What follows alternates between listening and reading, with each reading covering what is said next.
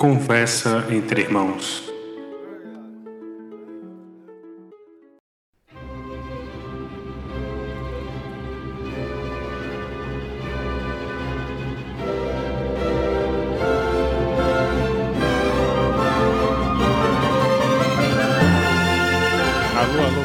É Rafael Araújo, mestre maçom e maçonaria. É um ponto de luz nessa escuridão que cobre o mundo. Bruno Macedo, buscando juntamente com os irmãos desvelar os mistérios da maçonaria. Aqui é o Luiz Felipe Barão e a maçonaria é tão impressionante que nós estamos aqui 300 anos depois discutindo o que ela é. Olá, meus irmãos. Eu me chamo Michel, mestre maçom, vivendo em Salvador, Bahia. Muito feliz dessa comunicação entre irmãos. Estamos hoje reunidos para falar simplesmente do que é maçonaria, qual o seu propósito, qual sua importância histórica para o Brasil e para o mundo e qual o futuro da maçonaria.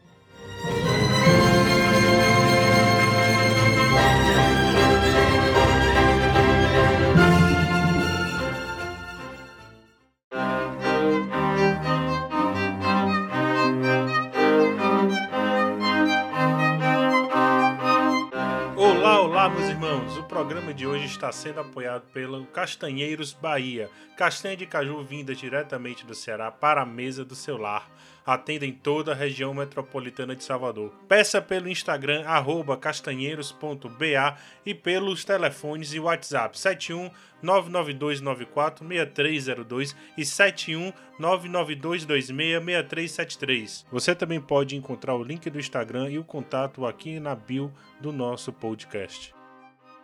Não poderia deixar de falar do nosso podcast. Dúvidas, sugestões, críticas e anúncios, mandem para o e-mail macompodcast.gmail.com com seu nome, cidade e loja, que leremos o seu e-mail no próximo programa. Fique agora com o episódio de estreia do nosso Conversa entre Irmãos.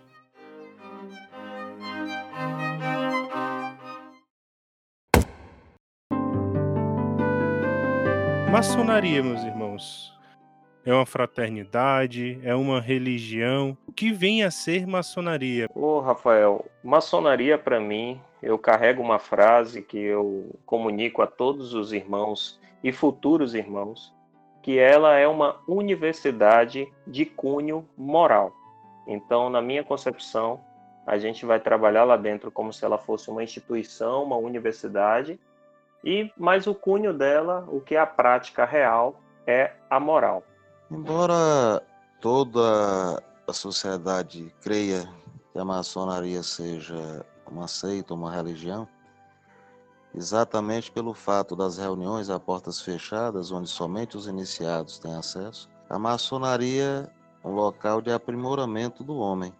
E aí eu concordo com o que o Michel diz quanto a ser uma universidade moral e melhorar do homem, transformada está a sociedade onde ele atua. Eu sempre falo para os irmãos, para os recém-iniciados, eu sempre levo aquele conceito da maçonaria britânica, né? Que maçonaria é um sistema peculiar de moralidade, velado por alegorias e ilustrado por símbolos. Mas com o passar de, dos, desses sete anos que eu tenho dentro da ordem, eu percebi que se você conversar de forma individual com cada irmão, você vai descobrir que cada um tem o seu conceito. O meu conceito pessoal é muito parecido com o que disseram Michel e Bruno.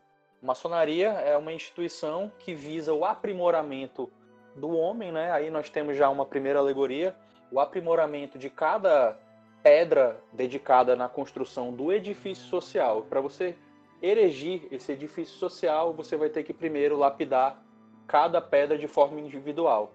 Cada pedra é representada por cada um dos irmãos que são iniciados. Para mim, isso é a maçonaria. Quando a gente escuta que maçonaria é uma seita, primeiro deixa claro o que é seita. Seita é um partido ou escola filosófica. E no dicionário diz que é uma sociedade cujos membros se agregam voluntariamente e que se mantém à parte do mundo. Então, de fato, maçonaria é uma seita? Irmão Rafael, Se considerarmos o conceito etimológico o irmão já falou, sim, a maçonaria é uma seita. Mas se considerarmos a Vulgata, ou seja, que fala das tendências religiosas, não, porque não temos dogmas, nosso conceito de espiritualidade é universalista, então não estamos focados como as igrejas que têm ali seus rituais, seus dogmas fechados. Respeitamos a fé e a crença de cada um dos nossos membros, portanto, temos aí irmãos muçulmanos, cristãos, cristãos católicos, cristãos evangélicos, umbandistas. Se fosse a maçonaria uma seita tendenciosa religiosamente, ela não aceitaria essas agremiações religiosas, que seria difícil ela manter a fraternidade que enseja.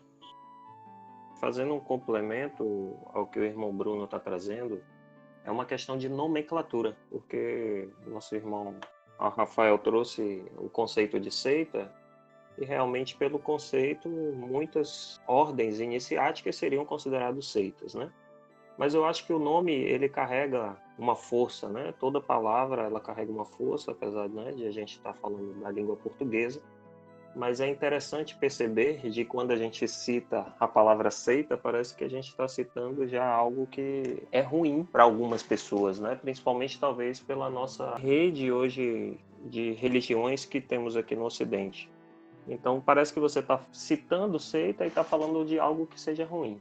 E não é o caso, né? Se a gente vai estudar bem as palavras, e é importante a gente sempre estar tá trazendo essas informações, acho que para os irmãos, é que a gente não precise estar tá denominando de forma errônea ou, ou, até mesmo ridicularizando algo que não existe. Então, maçonaria, como o nosso irmão Bruno falou, realmente ela agrega todas as religiões. Ela tem isso por princípio. Pegando o gancho, Bruno falou que a maçonaria ela não tem dogmas, mas ela tem alguns princípios básicos, entre eles a crença no ente supremo, que é denominado grande arquiteto do universo, e também a crença na vida após a morte, né? ou seja, na imortalidade da alma. Por mais que a maçonaria não seja uma religião, ela tem fundamentos religiosos. O que vem nesse caso, assim, essa questão da religião, porque um dos pontos é que na maçonaria não se debate religião ela se aceita todas as religiões, mas não se debate. É o seguinte, a maçonaria não é uma instituição religiosa, né? Eu acho fundamental que nós tenhamos dado esse passo inicial estabelecendo que ela não é uma seita, principalmente na acepção da, do conceito atual, porque essa palavra seita, ela carrega um, um valor até negativo. Ela às vezes é até utilizada como sinônimo de fanatismo. E pelo contrário, a maçonaria combate esse fanatismo. Entretanto, a gente tem que levar em consideração é, o caráter universalista da maçonaria, que nos torna maçons em qualquer canto da Terra, mas nós também temos as peculiaridades da história e do desenvolvimento da maçonaria nos diferentes países. Mas ela tem sim um certo caráter, se não religioso, mas um caráter espiritualizado. Durante muito tempo a maçonaria se escorou sim na religião para utilizar aqueles valores que já eram conhecidos de todos. Nós temos, é, dentro dos nossos rituais, as três grandes virtudes que devem ser os pontos cardeais dos irmãos: fé, esperança e caridade. Meus irmãos, é interessante a gente ouvir toda essa percepção para entender os contextos históricos que a gente vive hoje, né? Porque a gente não pode apagar a história, até porque maçonaria é histórica. Eu fico na concepção e uma felicidade minha e que eu acho que eu sempre prego tento pregar na minha vida, mas que principalmente dentro de loja, que é a serenidade. Então, essa pluralidade né, de religiões que a gente hoje adentra os templos maçônicos brasileiros faz com que a gente consiga viver em irmandade com mais percepções do que aquilo que o mundo tem para nos oferecer. Porque é muito interessante ver as religiões, diferentes religiões dentro de uma loja maçônica, não discutindo a religião, mas trazendo o que ela tem de melhor dentro dela para dentro de nossos templos. Então é interessantíssimo ver um judeu com um bandista, com um católico, com um evangélico discutindo é, moralidade, por exemplo. A maçonaria também é dependente da história dos irmãos. Então, você colocar esses irmãos juntos para discutir moralidade, lei universal, Deus ou o que quer que seja, a gente constrói muito dentro de um templo maçônico. Meu irmão Luiz Felipe, como é que se dá a fraternidade dentro da maçonaria? Eu acho que a fraternidade ela se dá a partir do momento que você é reconhecido maçom. Ainda na sua iniciação, quando você passa a ser reconhecido como um maçom pela loja e passa a reconhecer os outros como irmãos, é a partir desse momento que essa fraternidade se inicia. Você vai contar com os irmãos daquela loja para o que você precisar e você sabe que a recíproca é verdadeira. O iniciado ele tem que estar disposto a ajudar, a ser ajudado, a amparar não só os seus irmãos, mas também os seus familiares. Eu acho que essa sensação de, de dever, ela não deve ser levada apenas como uma obrigação. A pessoa que é iniciada, ela tem que estar disposta a de fato viver tudo que a maçonaria tem a oferecer. E na minha opinião, essa fraternidade é o ponto principal da maçonaria. E aqueles que não, não estão dispostos ou acham que não têm o perfil, é, inevitavelmente vão acabar abandonando os nossos templos, que é um, é um fenômeno, infelizmente, bastante comum. Essa fraternidade geralmente é demonstrada através de auxílios mútuos. Como isso pode ser visto dentro da nossa ordem? É interessante Albi, pensar nisso, porque eu estava pensando aqui na palavra fraternidade, né? Ela está muito interligada, a amizade, ela está muito ligada com a união entre os irmãos, essa necessidade. E aí me veio, antes né, de tratar do assunto que você já pontuou, que é a caridade, querendo ou não, ela vai ser uma consequência disso, mas eu coloquei aqui na minha mente o que já se passou né, em minha vida maçônica, daquelas pessoas que entraram e saíram, porque a gente diz que lá dentro aquele irmão que iniciou, ele nunca vai deixar de ser um irmão. E eu já vi alguns irmãos iniciarem e infelizmente deixarem nossos templos, enfim, acontecer o que tiver de acontecer com a vida dele. Mas o que me remete essa questão da fraternidade, porque é como se a gente estivesse buscando esse elo fraterno entre os povos, entre todos, né? E isso, consequentemente, vem aliado àquilo que a gente chama de caridade. Porque se eu estou preocupado com o outro, né, eu também não deixo de me preocupar comigo mesmo. É, é uma questão de elo. Né? Se eu ajudo o outro, consequentemente eu vou estar me ajudando. Eu preciso estar com atenção devida nessa, nesse propósito, porque a fraternidade, é óbvio, não é para se fechar em nossos templos, ela é como se fosse um teste ali, é o início, é o início do nosso processo. Mas se eu também só fecho ela, a fraternidade, dentro de meu templo maçônico, e julgo a outra loja, julgo os outros irmãos, acho que eu ainda não entendi o princípio básico dessa lei, que é a fraternidade. O bem maior do maçom não é entre os maçons, o bem maior do maçom é para a humanidade. Então, se eu me preocupo com o outro, eu me preocupo comigo. E aí a gente pode ver nos caos que acontecem na sociedade essa lei acontecendo, né? Quase como se fosse uma causa e efeito. Como deve ser feita essa caridade? Como deve ser feito essa ligação para com o irmão para que eu possa ajudá-lo no processo dele? Eu fiquei lembrando de alguns dois irmãos que saíram da minha loja e não participaram mais e que necessitaram de ajuda e não pediram por vergonha, por exemplo. E, e por terem se afastado tanto e, e, a gente tentando tantos retornos, acabaram por não retornar e naquele momento de necessidade, infelizmente, a gente não estava próximo para auxiliar. Então, acho que antes de qualquer coisa, a caridade ela é um processo de trabalho, ela está linkada ao, à lei de trabalho. Né? Eu não posso simplesmente ser caridoso se eu não pensar no futuro daquele ser. Né? Eu não posso pensar na caridade simplesmente para ajudar naquele momento. Né? Eu sempre tenho que estar com um pensamento posterior.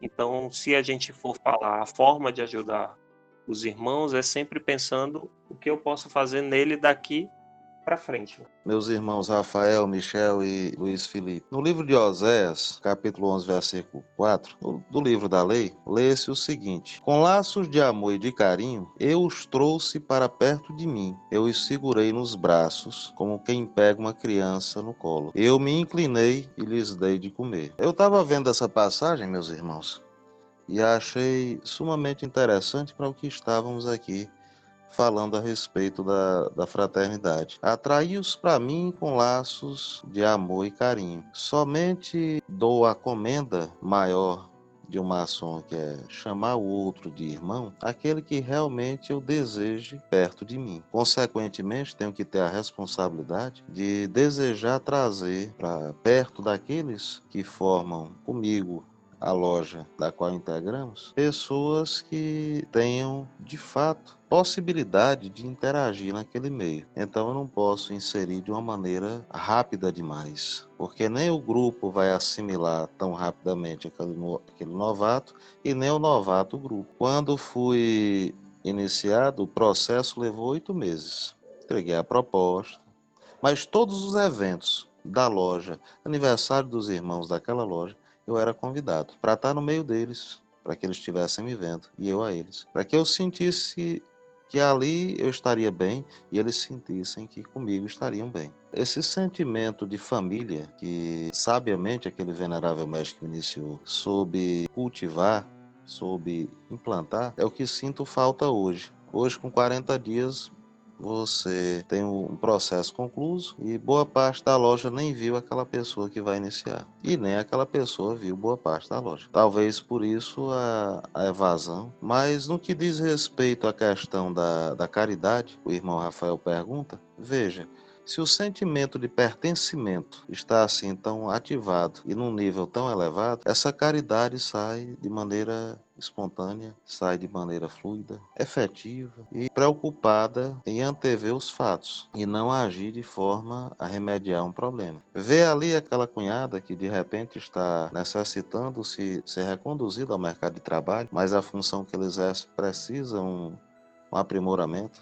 De repente conseguir para essa cunhada uma uma bolsa de estudos, estimular faculdades, aqui tem o irmão Michel e a esposa que são, são professores de faculdade, estimular convênio entre a loja e, a, e uma faculdade para conseguir um desconto. Tudo isso são formas de caridade, de solidariedade maçônica voltada para a família. Muito mais se olha o mundo externo quando se trata da filantropia maçônica do que olhar com esse olhar benevolente os membros da casa. Eu, quando eu cheguei no Amazonas, eu iniciei na Bahia e eu fiz questão de ir a todas as lojas maçônicas da minha potência, porque naquele momento eu era aprendiz. A gente sabe que o aprendiz muitas vezes está tímido, conhece pouco, etc. E eu lembro de, das visitas, eu levava um caderninho e anotava aquilo que me era precioso e que era possível. Mas eu lembro claramente, Rafael e meus irmãos, que por vários momentos eu entrei em lojas sem ser cumprimentado, sem ser pedido carteirinha, sem ter tido nenhum tipo de fraternidade. É estranho a gente ouvir isso, mas foi muito relevante essas minhas visitas, porque daí eu já fui conhecendo o que é a maçonaria aos poucos. Né? Eu teve loja de eu adentrar o templo, sair do templo sem receber um oi das pessoas. É óbvio que eu sempre procurava, né, por ser aprendiz, entregar minha carteirinha, etc, mas só. Ali acabou, eu entrava na loja, participava da sessão, ia me embora. Teve loja de não me chamar nem para o jantar enquanto outras lojas, outras oficinas faziam o extremo oposto, com todo carinho, me abraçavam, etc. Então, assim, acho que tudo na sociedade ela tem modelos, né, de como a gente está vivendo e aquilo que a gente vive faz parte do nosso histórico e aí faz parte do histórico daquela loja também. Você ser fraterno ou não. Mas a gente não pode esquecer, porque esse é um, é bem maior da maçonaria, a fraternidade. Se a gente não está sendo fraterno, já existe um, um erro grotesco dentro daquela loja maçônica de estar tá falhando com um dos princípios básicos da maçonaria, que é a fraternidade. Vamos voltar para o princípio dos tempos, para a gente saber de onde surgiu a maçonaria ou de onde surgiu esse conceito de maçonaria. Meu irmão Luiz Felipe, assim, qual foi o início da maçonaria? Da onde a maçonaria surgiu? Então, isso é um tema bastante extenso e, em certa medida, até polêmico, porque são várias as ditas origens da maçonaria, né? Em primeiro lugar, eu acho que a gente tem que separar qual é a origem lendária da maçonaria, aquela origem que é contada nos nossos rituais, nas nossas cerimônias, e qual é a origem histórica da maçonaria. Que existe de fato a certeza de que a maçonaria ela surgiu, a maçonaria atual, né, que é conhecida como maçonaria especulativa, ela surgiu da maçonaria operativa. O que, que era a maçonaria operativa? Uma guilda profissional medieval repassava aos seus membros o conhecimento técnico né, da construção, do trabalho em pedra, das edificações, mas não se limitava apenas a ensinar, né, num período em que as universidades eram escassas ou até mesmo não existiam, ela não se limitava apenas a esse ensino técnico, ela ensinava também coisas como a moral, ela já aplicava essa fraternidade que nós discutimos e ensinava também o código de ética que ela exigia dos seus membros para que aquela profissão fosse respeitada e para que ela gozasse da confiança dos seus clientes. Então, dessa sociedade, dessa seria atualmente um sindicato, né? Os irmãos acabaram aceitando maçons especulativos, que são aqueles que não trabalhavam dentro da profissão de, de construtores, pedreiros, né, como é conhecido no português um pouco mais antigo, eles não eram apenas o que nós conhecemos como pedreiros, né, eles eram engenheiros, arquitetos também. Então, a origem histórica da maçonaria são as guildas medievais. Agora, quando você vai para a parte de origem lendária dos nossos, das nossas lendas, dos nossos mitos, aí é diferente. Aí nós temos ah, diversas teorias. A teoria de que a maçonaria surgiu da Rosa Cruz, teorias de que a maçonaria é uma herdeira dos templários, apesar de que para essa teoria existe até algum embasamento histórico, ela ficou mais conhecida no discurso de Ramsay, né, que buscava esse, esse passado glorioso da maçonaria. Nós temos também as lendas das construções antigas, que seria onde a maçonaria teria surgido. Então, acho que importante é ter em mente isso: origem histórica versus a origem lendária, os mitos de, de origem que a maçonaria passa aos seus iniciados. São tantas as vozes dizendo do início da maçonaria, e eu acho que a mais coerente seria entender que todo o embasamento cultural do mundo ele veio de fato do Oriente e ninguém mais importante disseminar esse conhecimento do que os construtores, que se deslocavam de um local para o outro para exercer a sua tarefa. E no que conviviam naquela sociedade, a elas aportava o conhecimento que trazia das muitas outras sociedades onde conviveram, aprenderam, se aprimoraram e trocaram conhecimentos. Variando do passado para hoje, nesse momento, cá estamos nós em locais distintos do planeta, cumprindo especulativamente aquilo que operativamente faziam os construtores. Estamos aqui desvelando os mistérios da maçonaria, os porquês, o modus operandi, mas principalmente buscando através dessa troca o abraço fraterno que engrandece a todos nós.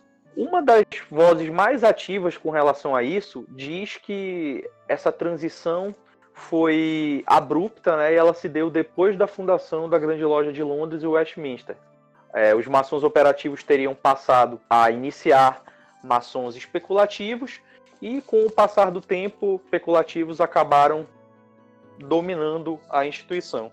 Mas se você é, estudar a parte histórica, você vai ver que existem documentos, como o próprio Poema Regius, que é de mais ou menos 1300 e 1300, 1400, mas existem documentos anteriores, como a Carta de Bolonha. A Carta de Bolonha ela nada mais é do que um registro da prefeitura de Bolonha, lavrado por um escrivão, né, funcionário público, que listava os maçons, os profissionais da construção que estavam registrados na guilda de pedreiros daquela cidade. Então, nesse documento, cerca de 1250 mais ou menos, o ano em que ele foi redigido, já existem nomes de maçons especulativos. Então, nós podemos ver que existiam escrivãos, clérigos, nobres, sacerdotes, etc. Então, fica claro que essa transição da maçonaria operativa para a maçonaria especulativa, ela não aconteceu de forma abrupta, como muita gente acredita, mas sim que ela durou aí séculos de transição, onde os primeiros maçons especulativos foram iniciados, foram convivendo com os maçons é, operativos, e há de se falar que esses primeiros iniciados, na maioria dos casos, eles eram nobres, e esses nobres eles se orgulhavam de não trabalhar usando as próprias mãos. O trabalho que eles realizavam era um trabalho de cunho estritamente intelectual. Então foi a partir da iniciação desses maçons especulativos que os nossos rituais, as nossas cerimônias ganharam corpo, passaram a ter um significado simbólico, um significado esotérico maior. E por fim, foi só depois, com, com a Revolução Industrial, quando os diversos governos europeus acabaram estabelecendo leis que proibiam né, a antiga configuração trabalho artesanal. O modelo de produção passou a ser o modelo fabril, o modelo em escala, e por fim, por fim até as reuniões, as guildas foram proibidas. E foi nesse ponto, a partir da primeira Revolução Industrial, que a maçonaria operativa de fato chegou ao final. Eu estou lendo aqui o poema de Régios, muito interessante. Tem uma parte aqui que ele diz: Nenhum maçom deverá trabalhar à noite, a não ser para exercitar e aperfeiçoar a sua inteligência. Exatamente. Então, acho que para qual, qualquer maçom que está ouvindo esse podcast já deu para entender. Quando você começa a estudar essas origens, você começa a perceber alguns significados que até então estavam ocultos. Por exemplo, o horário dos nossos trabalhos. Por mais que nos nossos rituais eles tenham um significado, né, existe uma instrução que realmente diz por que nós, nós trabalhamos em determinado período, você vê que na nossa origem isso tinha um significado um pouco diferente, né? Quando houve essa proibição, começaram-se a reunião em locais alternativos. Dizem que muito deles em bares, em pubs, principalmente na, na Inglaterra. Essas reuniões elas se tornaram cada vez mais restritas. E quando é que se deu a fundação da, da Grande Loja de Londres e Westminster? O que acontecia? os maçons operativos eles se reuniam nos canteiros de obras, né? em alojamentos, lodges, que é a origem da palavra loja em português. Quando você fala loja, você pensa logo em um comércio, né? mas não. Para a maçonaria, a loja é o sinônimo de lodge, alojamento. Então eles iam construir, por exemplo, uma catedral. Era uma construção que durava anos, às vezes décadas, séculos. Então eles se reuniam no canteiro de obras quando eles não tinham essas, essas construções em local remoto, que eles precisavam se mudar, por exemplo, Londres, por que, que o epicentro da maçonaria mundial, da maçonaria especulativa como instituição, se deu em Londres? Porque em 1600 e, salvo engano, 66, ocorreu o grande incêndio de Londres e a cidade precisou ser reconstruída. Então, maçons de toda a Europa migraram para Londres porque aquela cidade ia oferecer tinha uma oferta muito grande de trabalho. Os maçons eles se reuniam pubs, né, em tavernas, em ale houses em inglês, casas que vendiam cerveja, mas que também ofereciam acomodações. As tavernas medievais, né? Então, eles não se reuniam, ao contrário do que muita gente pensa, no salão principal da taverna. Eles alugavam um alojamento, né, um quarto, e eles realizavam as suas reuniões dentro desse quarto esse costume ele foi, ele foi muito recorrente até a criação da taverna dos maçons. Foi o protótipo ali de primeiro templo onde os irmãos passavam a se reunir. Por quê? Os maçons se reuniam em pubs. Qual é o pensamento? Vamos fazer um pub nosso. Então eles fundaram essa taverna dos maçons, Freemasons Tavern, o nome, e posteriormente isso daí virou o Freemasons Hall, que é a sede da maçonaria britânica. Hoje em dia eles têm é um templo central gigantesco, eles têm outras, acho que são 12 templos no complexo, onde as lojas podem se reunir. Mas o costume original era que eles se reunissem realmente em locais que propiciassem essa reunião. Acredito que todos aqui foram iniciados no rito escocês antigo e aceito. É um rito cujo templo ele tem uma, uma exigência maior, ele tem uma configuração que exige que a construção seja dedicada a um templo, mas existem outros ritos, como por exemplo emulação e orc, que você pode se reunir em qualquer local. Basta que você tenha é, uma sala reservada, é, que possa ser coberta, né? possa ser ficar livre de olhares de quem, daqueles que não são iniciados, você pode fazer uma reunião. E se você for observar a arte maçônica, principalmente a francesa ali do século XVIII, por volta de 1700, você vai ver que eles se reuniam em salões, em salas, em qualquer local que possibilitasse essa reunião. É, essa utilização de templos né, específicos para reunião, ela só aconteceu com o advento, com a criação dessa taverna dos maçons e do Freemasons Hall. Depois da fundação do Freemasons Hall, que é a sede, a maçonaria britânica proibiu que as reuniões ocorressem fora de, de locais específicos para essas reuniões, os tempos. No dia de São João de 1717, 24 de junho, ocorreu um fato importantíssimo para nossa ordem, e a partir dele iniciou-se a maçonaria como a conhecemos. Que fato foi esse? Fundação da Grande Loja Mãe. Foi fundada no dia 24 de junho de 1717. Por que essa data? Muito próxima do solstício. Mas por que no dia 24? Porque tinha ali a data do nascimento de João Batista. Por que essa necessidade dessa aproximação?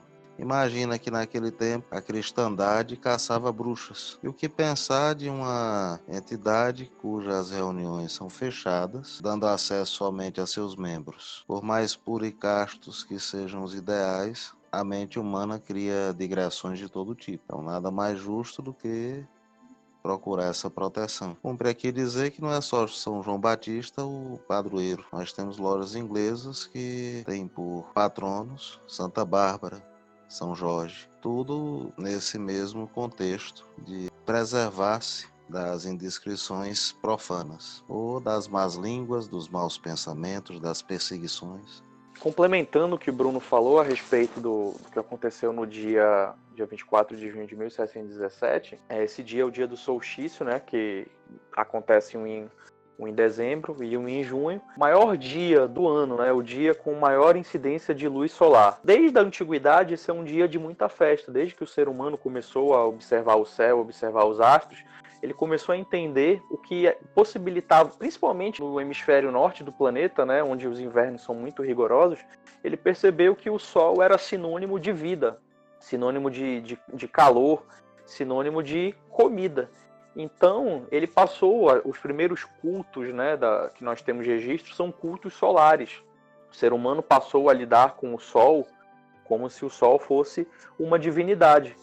E esse dia de maior duração do ano era um dia de festa, porque eles sabiam que a partir daquele momento a tendência era que os dias fossem diminuindo. Então, a tradição antiga dos diversos povos celtas, por exemplo, dizia que nesse dia você deveria festejar, você deveria celebrar a possibilidade de você ter uma colheita produtiva, você deveria dar um banquete. E não é à toa que nesse dia, 1717, as quatro lojas da Inglaterra se reuniram justamente para discutir possibilidade da reunião dessas quatro lojas para a realização de um banquete único. Esse foi o motivo inicial da, da reunião, onde elas acabaram fundando a grande loja à época de Londres e Westminster, e posteriormente grande loja da Inglaterra e posteriormente grande loja unida da Inglaterra, que hoje em dia é a, a grande loja mãe, é a grande loja que concede né, o reconhecimento de regularidade. Se uma potência não for reconhecida por essa grande loja, é bem provável que os membros daquela, daquela potência não possam assistir reuniões todas as lojas do mundo, apenas com com as quais a sua potência tiver laços de reconhecimento. Mas a Grande Loja Unida da Inglaterra que dá até hoje esse aval de reconhecimento. Se você for reconhecido por ela, você vai ser automaticamente reconhecido por todas as outras potências do mundo. Passou-se a ter uma identidade, uma representatividade para o mundo inteiro. Coisa tão, tão viril, tão forte, que Hoje, nossas grandes lojas vêm numa corrida em busca do reconhecimento da grande loja mãe do mundo. Algumas delas já conseguiram, outras estão em processo e brevemente, acredito, todas as nossas grandes lojas terão esse reconhecimento. Eu lembrei agora de um irmão que sempre falava também. É importante salientar que a partir da oficialização tornou-se a coisa como ela é hoje, né? E os fatos históricos presenciam a partir daí. É claro que a gente tem os documentos, o Luiz Felipe já nos trouxe, o Barão, mas é importante perceber que os registros também mostram isso, que naquele momento de junção para oficializar a coisa, a coisa já acontecia há bastante tempo. Isso é bem perceptível ao longo da história. Eu lembro de um irmão Gabriel Melgueiro, do Amazonas, falar muito sobre isso para mim. Depois da sua fundação, como é que a maçonaria ela se espalhou pelo mundo, principalmente para o novo mundo? O que nós precisamos ter em mente é que ela não se espalhou da Inglaterra para a Europa continental. Ela já existia na Europa continental. O que se espalhou foi esse modelo de grande loja, né? De três ou mais lojas se reunirem e fundarem uma grande loja que iria as representar nas relações com outras potências. Agora, com relação à maçonaria para o Novo Mundo, aí não. Aí é exatamente o que aconteceu. Foi uma exportação da, da maçonaria britânica, seja da Inglaterra, da Escócia, em direção principalmente ao que hoje é os Estados Unidos e o Canadá. Existiu uma cisão, a maçonaria inglesa oficialmente fundada em 1717, já em 1730 houve um evento que foi muito importante para o desenvolvimento não só da maçonaria, mas para dos rituais que nós possuímos hoje em dia. Por quê? Em 1730 foi publicada a obra Maçonaria Dissecada, em que um maçom, Samuel Pritchard, ele publicou um livro contendo os nossos rituais. O catecismo maçônico, antes, os rituais não eram impressos, então você tinha que decorar tudo. E ele escreveu. Ele foi tão acurado no que ele escreveu que muitas lojas adquiriram esse livro e passaram a utilizá-lo como ritual, né, para memorizar, por exemplo, e, e para fins de consulta, quando é, não estivesse um irmão que soubesse as respostas por perto. Então, a grande loja de Londres e Westminster, ela acabou modificando, né, antigos códigos, antigos sinais de reconhecimento entre os maçons. E os maçons, principalmente irlandeses e escoceses, que iam até Londres, né, que viajavam até Londres e queriam assistir às reuniões de outras lojas, eles passaram a não mais ser reconhecidos, porque os códigos antigos haviam sido modificados pela loja de Londres, que estava tendo um problema muito grande com não iniciados que leram o livro e conseguiam adentrar as reuniões. Então, revoltados com essa atitude da grande loja de Londres e Westminster, os irlandeses e escoceses acabaram fundando em 1751 a grande loja segundo as antigas obrigações, que ficou conhecida como a grande loja dos antigos. E durante um tempo, né, a grande loja dos antigos chamava a grande loja de Londres pejorativamente de grande loja dos modernos. Essa disputa entre essas duas vertentes acabou criando a primeira diferença na ritualística, na interpretação, no simbolismo.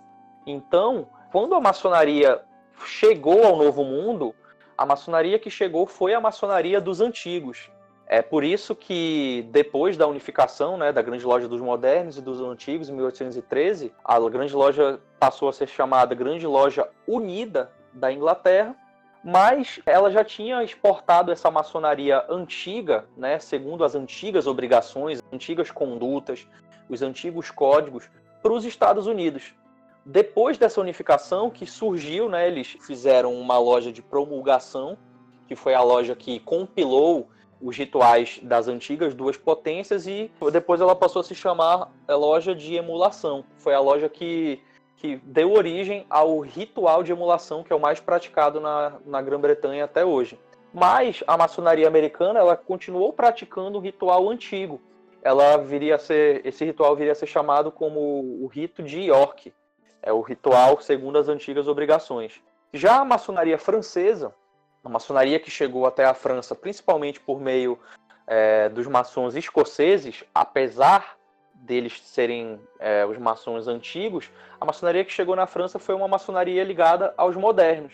Então, essas diferenças grandes que nós temos hoje em dia entre os ritos latinos, os ritos de origem francesa e os ritos, principalmente os ritos britânicos, os ritos americanos, principalmente o rito de York, ela se deu originalmente nessa primeira cisão, nessa separação, nessa diferença de interpretação entre essas duas maçonarias, a antiga e a moderna. Então, por isso, hoje nós temos essas três grandes correntes. Complementando o que o Luiz disse, o rito escocês antigo e aceito, ele teve origem na França, pelos corceses que lá trabalhavam. Sofreu alterações ao longo do tempo, mas a sua origem foi francesa, né? O que é bem interessante a gente pensar. O rito escocês é uma muito curiosa história, porque ele é um rito de origem das Ilhas Britânicas, ele teve origem na França como rito de Heredon, ele foi para os Estados Unidos via colonização francesa, via Haiti, via Louisiana, ele se difundiu como um rito de aperfeiçoamento, ele, ele só existia dos graus superiores. Depois, nos, já nos Estados Unidos, foi o Albert Pike, um dos responsáveis pelos primeiros rituais do rito escocês dos graus simbólicos, que antes não existia, eles praticavam o rito de orc, o ritual de emulação, ou algo parecido, e aí exportou para a França. E quando voltou para a França, ele já veio como o rito escocês muito parecido com o que nós conhecemos hoje, e, até, e ele chegou no Brasil. Mas só complementando, foi essa divergência né, de, de doutrinas entre a maçonaria antiga e a maçonaria moderna que, que criou essas diferenças e essas três grandes correntes maçônicas que nós temos hoje. É a maçonaria britânica, a maçonaria americana, com o rito de York, que é o mais praticado no mundo, e a maçonaria francesa com uma série de ritos de, de origem francesa, como, por exemplo, o rito adoniramita, o rito francês, que é o rito moderno, e o rito escocês antigo e aceito. Se você pegar o rito escocês antigo e aceito e for comparar com o rito adoniramita ou com o rito moderno, você vai ver que ele recebeu muita influência do rito de York, quando o Albert Pike fez essa compilação e codificou o rito. Então, o rito que nós utilizamos, principalmente nas grandes lojas, o rito escocês das grandes lojas, ele é essa profusão de maçonaria dos modernos com a maçonaria dos antigos via rito de York e quando teve a separação entre as grandes lojas e o GOB, ele ainda sofreu ainda mais algumas outras influências que fazem do, do escocês antigo e aceito das grandes lojas, façam que ele tenha algumas características particulares, inclusive diferenças entre as grandes lojas. Lembrar que o, o rito adoramita foi um dos primeiros ritos praticados aqui no Brasil. Logo em seguida veio o rito York, mas uma ligação direta com a grande loja da Inglaterra e não com a nossa potência local. A maçonaria chega no Novo Mundo nos Estados Unidos, ela vem por intermédio da Inglaterra. E aqui no Brasil, sofre influências tanto francesas quanto inglesas. Qual foi o grande momento em que houve a mudança do pensamento dos maçons para que impulsionasse a libertação das Américas, começando pelos Estados Unidos, América Espanhola e posteriormente o Brasil? É uma coisa que é importante a gente dizer é que, à exceção da maçonaria brasileira, projeto de independência dos países, ele não era um projeto maçônico. Claro, a maçonaria ela é uma instituição, sempre foi, né, uma instituição de vanguarda que buscava valores como o progressismo. Então, você vai ver isso refletido na forma de diversos maçons, aqui no Brasil, pelo menos, pela independência, pela proclamação da República, pela libertação dos escravos, pelo pluralismo religioso e etc. Mas nos Estados Unidos, a maçonaria não tinha como projeto político a independência, até porque nós tínhamos irmãos maçons americanos que eram pró-monarquia. Então, assim como aconteceu no Brasil também, nós tínhamos maçons monarquistas, nós tínhamos maçons republicanos. A maçonaria ela era, ela era utilizada como uma forma de reuniões, né, uma forma discreta e secreta de reuniões, para que esse tipo de movimento pudesse ser discutido. Isso se deu desde a Revolução Francesa. A Marselhesa, por exemplo, conta-se que foi composta e cantada pela primeira vez dentro de um templo, de uma reunião maçônica. Nas Américas foi a mesma coisa. Os maçons se mobilizavam dentro dos templos e discutiam aqueles que tinham interesse nesse tipo de movimento, utilizavam as reuniões para discussão desses temas e utilizavam também o caráter universal da maçonaria. Isso fica mais explícito, por exemplo, na libertação da América Espanhola, onde você tem pessoas como, por exemplo, o Simão Bolívar, que foi responsável pela libertação de vários países hoje, né? Na época, colônias, então esse caráter universalista servia para unir os maçons em prol desses movimentos que eles acreditavam ser o, o próximo passo rumo à justiça social. No Brasil foi um pouco diferente, por quê? Porque o, o então príncipe regente, né, o Dom Pedro I, foi iniciado dentro de uma loja maçônica e quando da, da Revolução lá portuguesa, a Revolução do Porto, quando as cortes portuguesas exigiram o retorno do príncipe regente a Portugal e queriam que o Brasil voltasse a ser uma mera colônia, sendo que ele era parte, ele, faz, ele era um Reino Unido, né, de Brasil, Portugal e Algarve. Ele já estava em um status bem acima, ele era metrópole e a capital, inclusive, era o Rio de Janeiro. Quando essas cortes portuguesas exigiram que o Brasil voltasse à condição de submissão, os maçons trabalharam e, o, e Dom Pedro I, que já era inclusive grão-mestre da ordem, acabou proclamando a independência do Brasil. Aproveitando o deixa, Luiz, acerca da independência do Brasil, a gente não pode deixar de citar duas figuras históricas que estão ligadas tanto com a maçonaria quanto com a independência do Brasil, que são Joaquim Gonçalves Ledo e José Bonifácio de Andrade Silva, né, que foi o primeiro grão-mestre no Grande Oriente do Brasil. O que também é muito interessante nessas duas figuras é a sua a relação deles com de que um é republicano, o outro monarquista, e os dois viviam em intensa fraternidade, se respeitando, não deixando com que suas ideias particulares, seus ideais particulares, se sobrepor ao bem da ordem em geral, né? ao bem maior da nação brasileira. E que isso hoje é coisa rara, pois somos movidos muito a paixões. Eu gostaria que meu irmão Bruno falasse um pouquinho dessas duas figuras históricas. Andrada, meu irmão Rafael, Michel e Luiz Felipe, foi o grande articulador de alguns progressos que o Brasil infante teve. Cuidou da articulação para a independência do, do Brasil, cuidou de movimentos interessantes como a libertação dos escravos, um grande articulador. Mas ele tinha como grande primeiro vigilante Joaquim Gonçalves Ledo, que defendia a ideologia republicana. No entanto, como a fraternidade nos conduz, nos move, com o objetivo de atingir o bem maior para o Brasil, mantiveram-se coesos no ideal da independência. Depois disso, passados alguns anos, teve a possibilidade desse país se tornar uma república.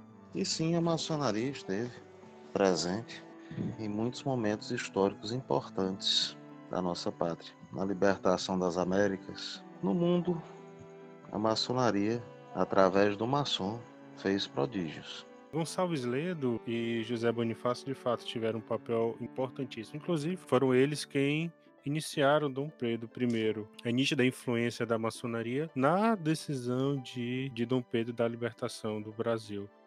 Há registros, Rafael, em atas da época, de que toda essa negociação, essa movimentação para a independência, tenha se encerrado em loja no dia 22 de agosto. Então, dias adiante, depois de tudo resolvido e articulado e já tudo sacramentado, para o Brasil, para as necessidades históricas do Brasil, 7 de setembro tem-se o grito do Ipiranga, o Independência ou Morte. O lema Independência ou Morte, o Andrada fazia parte de uma outra sociedade também iniciática, onde inicialmente, antes de iniciar Dom Pedro na maçonaria, ele iniciou nessa ordem primeira, cuja saudação era exatamente independência ou morte. Oportunamente, quando tratarmos especificamente desse assunto, que é, é palpitante, e é interessante ter uma, uma dedicação exclusiva para ele, eu trarei a historicidade desses documentos e as fontes. E aí teremos uma, um debate, para quem gosta de história, bastante interessante. É fato que a maçonaria vem atuando ao longo dos séculos nos mais diversos movimentos sociais.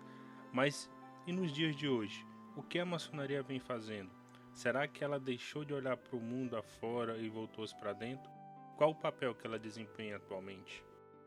Eu acho que ela pode fazer muito, deve fazer. Ela tem um papel importantíssimo social, porque, como já foi tratado aqui por nós nesse podcast, a gente já falou da fraternidade, falou da caridade.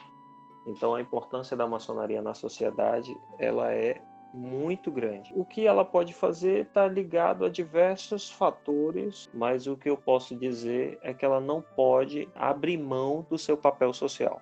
Ela não pode. Ela tem esse dever né? Direito eu não vou colocar porque direito a gente teria que tratar do social para dentro, mas vamos colocar da gente para fora, dos, da maçonaria para fora. Ela tem o dever, faz parte dessa sociedade que, que almejamos um melhoramento social, uma fraternidade maior, uma, uma harmonia entre os povos, etc. Ela tem o dever social de não se calar e eu acho que muito do que a maçonaria tem passado, e não estou dizendo que isso é ruim, não, eu acho que tudo é, faz parte de ciclos, e a gente hoje está num ciclo, uma necessidade de olhar para si novamente. Não, não perderemos esse foco porque ele é importantíssimo. A partir do nosso autoconhecimento é que a gente vai poder auxiliar o outro ser humano. Mas eu acho que a maçonaria ela deve e pode fazer muito mais seja no papel político, seja no auxílio mútuo entre as nações, seja nos discursos ou no aproveitamento dos grandes maçons que temos dentro de nossas lojas, não perder essa força que ela tem, que é mundial. Isso, na minha concepção, não tem outra instituição tão forte tão absoluta como a nossa, que está infiltrada né, em todos os campos, em todos os cantos do nosso planeta e que poderia estar ajudando muito mais do que vem fazendo na atualidade. Realmente eu concordo contigo, Michel, que se formos citar cada coisa que citemos aqui nesse momento como possibilidade de atuação da maçonaria, acaba suscitando um podcast específico para isso. Eu queria pegar duas situações. O protagonismo da, da maçonaria é o protagonismo do maçom. O maçom que de repente mobiliza seus pares para determinada moção, o homem que se sente tocado, capaz de mover-se, capaz de interagir num grupo para a solução ou criação de possibilidades de progresso. Você vê na região norte do país, muitos são os exemplos de interação, executividade da maçonaria em parceria com entidades governamentais, iniciativa privada, povo, bem aos moldes do que ela sempre fez. Já em outras regiões, essa efervescência parece que está ainda caiu na inércia. Eu vejo na, na Argentina, país vizinho, a Grande Loja Argentina ela tem lá um centro, uma secretaria de ciência e tecnologia, que agrega maçons que militam nessas áreas a universidades, a entidades governamentais e desenvolvem projetos fantásticos a benefício do país a gente, eu vejo no Chile coisas iguais acontecendo. Inclusive, recentemente, o presidente chileno reuniu-se com, com o grão-mestre do Chile para discutir os rumos governamentais para o Chile. Isso tudo que se vê à frente, Rafael e Michel, são exemplos. Exemplos que têm um condão de nos tirar da nossa zona de conforto, de irmos às nossas lojas, nos reunirmos, tratarmos ali de algum assunto, voltarmos para casa com a certeza de que cumprimos naquela noite o nosso dever de maçom para um novo encontro semanal que acontece lá na frente. E mais outro, e mais outro, e mais outro. No fim das contas, a tal executividade, a atuação, o protagonismo do maçom desses tempos ainda está muito restrito pouco estimulado. Então, nesse momento, eu acredito que estimular esse protagonismo faria com que a maçonaria realizasse muito mais em prol da felicidade humana, sendo de fato a luz que sempre foi para as nações nessa contemporaneidade. E cabe a cada um de nós cuidar para que isso aconteça. Pois é, eu concordo inteiramente com você, Michel. É, acho que a maçonaria ela tem muito a oferecer para a sociedade. Apenas para exemplificar tudo que a maçonaria já fez, a maçonaria já ajudou na, na libertação dos escravos cerca de cinco anos antes da, da própria Lei Áurea, aqui na província do Amazonas, obra da maçonaria. Os escravos foram libertos primeiro em Manaus e depois na província do Amazonas. A nível nacional, nós tivemos também aí a educação, as escolas mantidas pela maçonaria é, em nível de Brasil, né? principalmente no Sudeste, mas mantidas pela maçonaria. Esse exemplo foi seguido aqui também no Amazonas, onde uma série de escolas que se destinavam à alfabetização de adultos foram fundadas aqui no Amazonas. Na época, a província tinha taxas de analfabetismo muito elevadas. Então, a maçonaria sempre desempenhou esse tipo de papel dentro da sociedade. Aqui no Amazonas também houve a fundação de um abrigo de mendicidade que depois virou o Dr. Thomas, Fundação Dr. Thomas, hoje em dia é um, é um asilo que está sob é, a alçada do, da prefeitura municipal, mas foi fundado pela maçonaria. Existe a construção do Recanto da Fraternidade, também mais um asilo aí que, que está em construção. A maçonaria trabalhou pela proclamação da República. A maçonaria sempre foi muito atuante. Eu concordo com você que a maçonaria não pode abrir mão desse protagonismo social. Mas eu acho que a gente também tem que ter a noção de que a maçonaria atua não apenas de forma explícita, a maçonaria atua através de seus iniciados.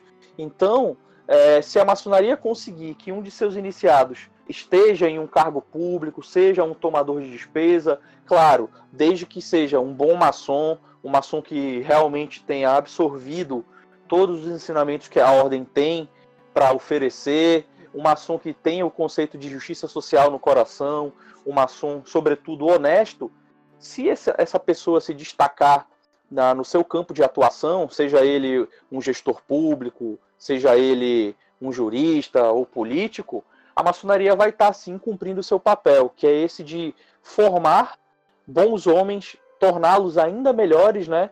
E edificar a, a nossa sociedade com uma pedra lapidada de cada vez. Eu acho que a gente não pode esquecer que o papel, a atuação da maçonaria também se dá de forma indireta através da lapidação de todos os seus iniciados e do aprimoramento pessoal de cada um dos maçons.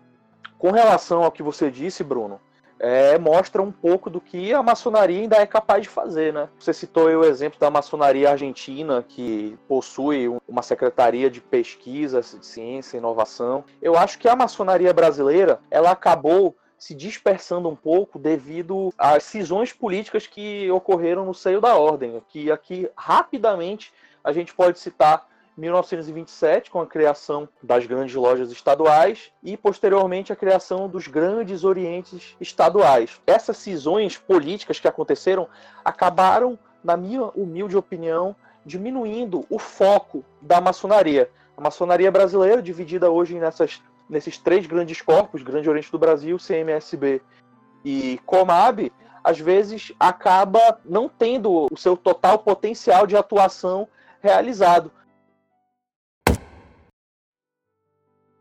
A maçonaria ela tem hoje um, um, papel muito importante. Sendo ela uma instituição que tem como objetivo tornar feliz a humanidade, e o tornar feliz depende muito mais do maçom do que da instituição em si, acredito que a maçonaria, formando bons seres humanos, ela está contribuindo de forma significativa para essa sociedade na qual estamos inseridos. Toda essa parte de filantropia, toda essa parte de caridade, que é inerente também, ela vem como uma forma de mostrar para o mundo que faz. Ô, meu irmão Michel, o que você vê hoje das ações filantrópicas da maçonaria, das ações da maçonaria para o mundo externo?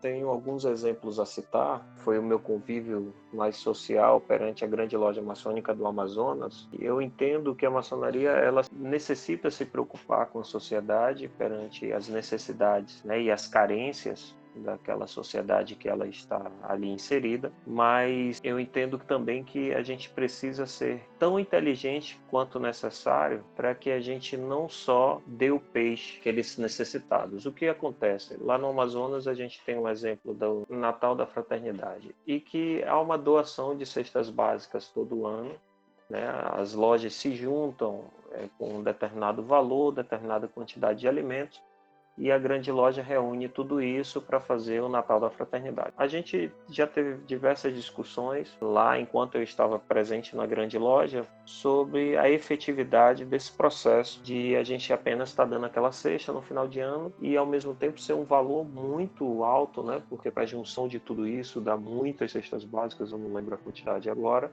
mas que já era um costume de muitos anos, creio eu que mais de 15, 20 anos, e que era muito difícil se tirar algo que já né, virou uma rotina e que até aquelas pessoas esperam já no fim de ano. E aí geram várias discussões pela necessidade do, da época, necessidade do local. Também você criar né, aquele elo já fraterno anual. É, é importante salientar de que isso já é muito discutido hoje na política atual, de que se aquele ser humano tem fome, antes de qualquer coisa a gente precisa matar a fome, né? Porque a gente não vai conseguir conscientizar alguém ou dar subsídios para que ela use da inteligência que ela tem dentro de si se ela tem fome.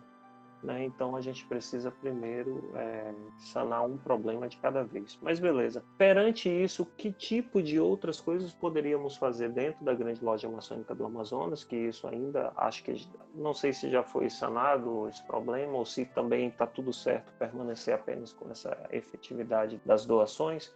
Mas que outro tipo de projeto poderia influenciar né, para que a gente adentrasse mais profundamente nesse problema da fome? Né? E acredito que a gente tenha diversas variáveis que poderiam serem trabalhadas dentro desse contexto. Dentro agora também do processo brasileiro de, de política e, e das necessidades atuais, acredito eu que a maior efetividade que poderíamos fazer hoje, né, diante dos nossos olhos, é focar na educação. Né? Hoje a maçonaria poderia estar adentrando mais no processo educativo do que qualquer outro para esperar um futuro vindouro aí desses jovens e desses, né, dessas crianças terem um futuro melhor pelo nosso Brasil. A gente sabe da nossa carência, a gente tem exemplos fantásticos pelo mundo aí de quem focou na educação e acho que a maçonaria tem forças e hoje tem até poder, talvez aquisitivo, para ajudar muito quanto necessário. Cada região nossa nesse país imenso, de uma diversidade cultural imensa também, é, a maçonaria atua de maneira singular naquela sociedade.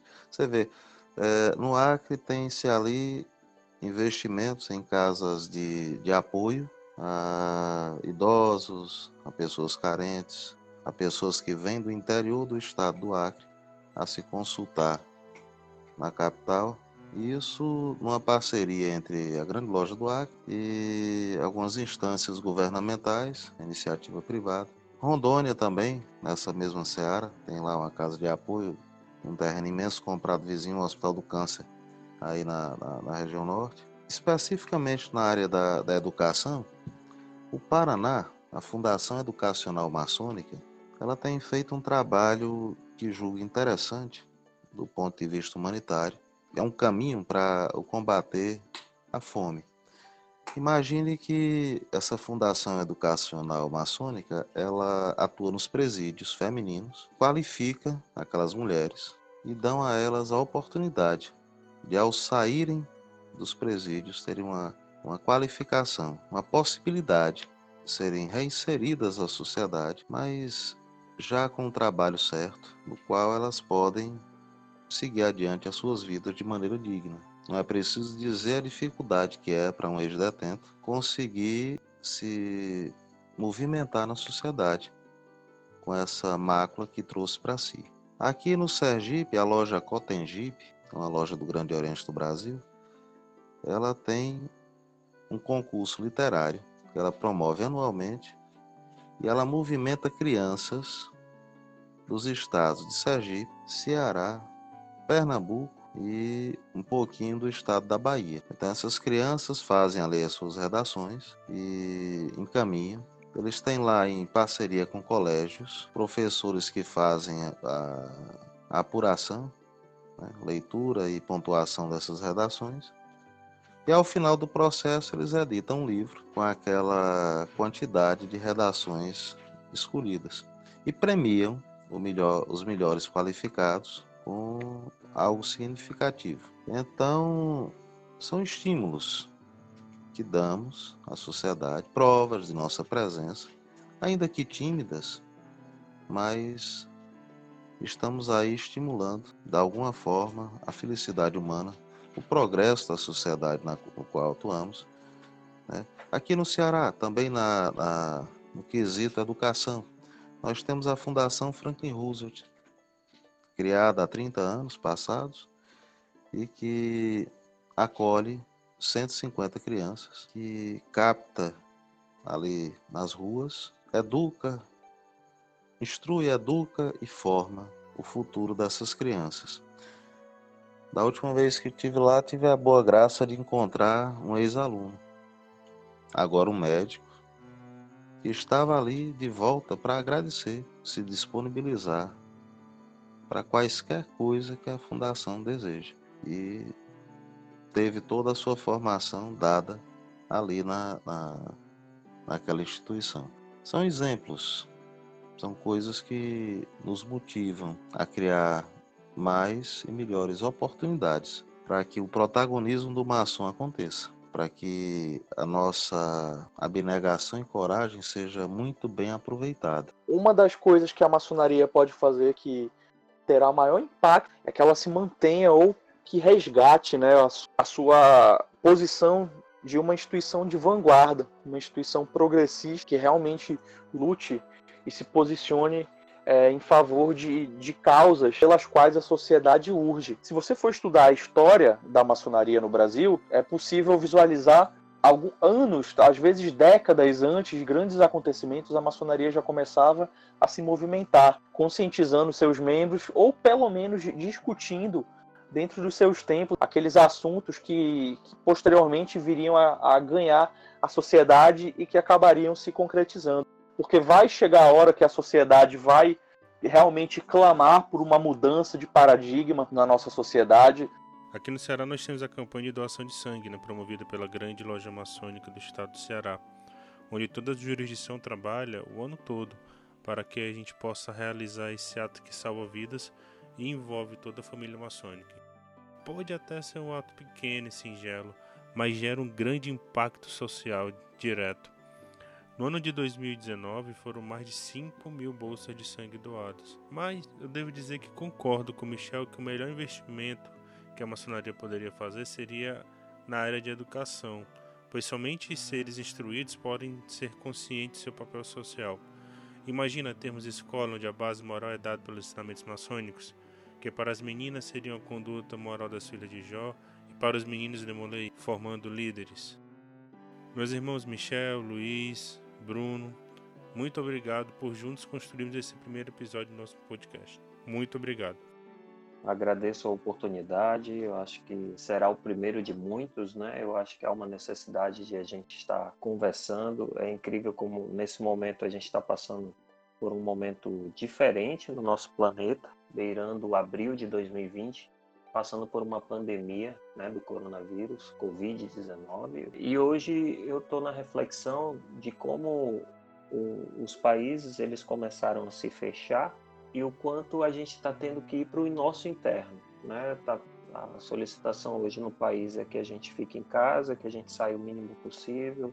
Claro que isso está gerando diversos problemas para nós, né, cidadãos brasileiros mas a gente viu que se passou em outros países, então a gente está se precavendo, vamos nos colocar assim. Mas há uma necessidade do ser humano olhar para si e se preocupar naquilo que é mais necessário, né? Porque quando o medo nos coloca à prova, a gente percebe que realmente não está preparado para muita coisa. Então, dentro de uma loja maçônica, quando a gente passa pela iniciação, quando a gente começa a frequentar, começa a perceber, se a gente estiver atento aos símbolos necessários, para naquele momento despertar algo na gente, a gente pode crescer um pouco mais, né? Eu acredito muito na evolução, não só do ser humano, como química e física biológica, mas acredito muito na evolução do pensamento, da inteligência, da essência e assim por diante. Então, o maçom ele é um ser que precisa estar atento a todo momento.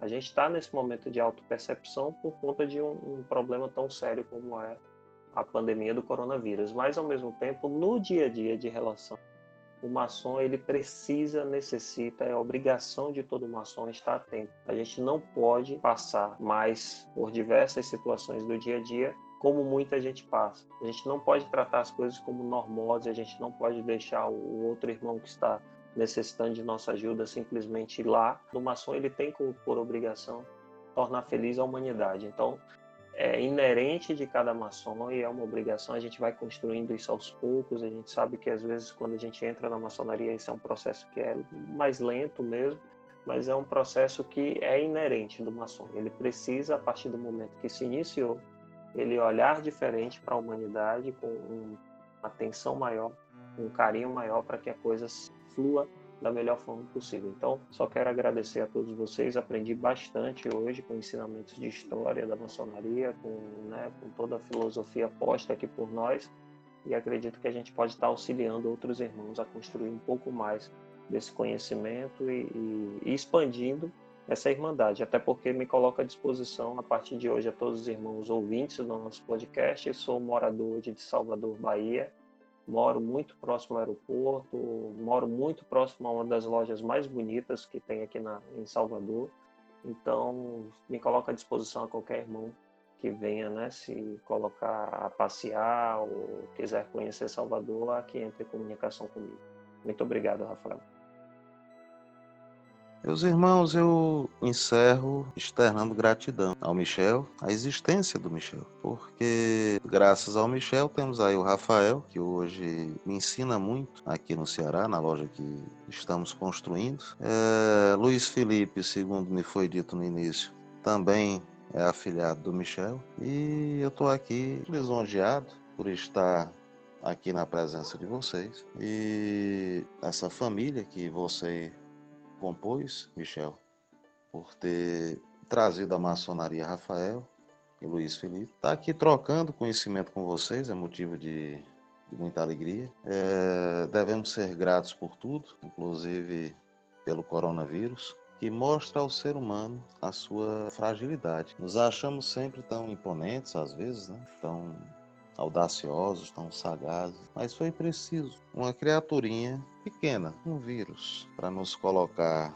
dentro de casa, para nos estimular uma introspecção, para nessa introspecção valorarmos aquilo que de fato deve ser valorado, que é a vida, a família, a felicidade, a unicidade de propósitos que acaba nos fazendo participar de momentos significativos para a sociedade que vivemos. O danado, você vê, foi capaz de baixar o preço dos combustíveis, tá certo? E vai fazendo a sua revolução, num protagonismo que é só dele, e deixando na humanidade a necessidade de repensar repensar seus passos, legando ao homem o dever de melhor pensar o seu viver. Repleto de gratidão, me coloco à disposição de todos aqui na cidade de Maranguape, terra de Chicanísio, para o que desse irmão precisarem.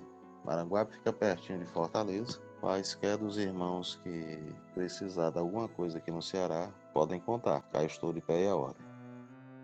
Eu também sou só agradecimentos. Gostaria de agradecer primeiramente ao Rafael, que reuniu essa pleia de irmãos dos mais diferentes cantos do Brasil Gostaria de agradecer ao Michel, ao Bruno por me ensinarem tanto, dizer que é sempre um prazer falar de maçonaria. Que o grande arquiteto do universo permita que nos reunamos novamente, possamos sempre conversar sobre maçonaria e procurar o aperfeiçoamento pessoal. Muito obrigado. Gostaria de agradecer aos irmãos Michel, Bruno, Luiz Felipe por estar aqui comigo, levando a maçonaria para dentro da casa de cada um de vocês. Esse programa foi idealizado para que, nesses tempos em que devemos ficar dentro de casa, não deixemos de falar de maçonaria, de discutir maçonaria e de aprender com o que a nossa ordem tem a dizer. Obrigado a todos e um tríplice fraternal abraço.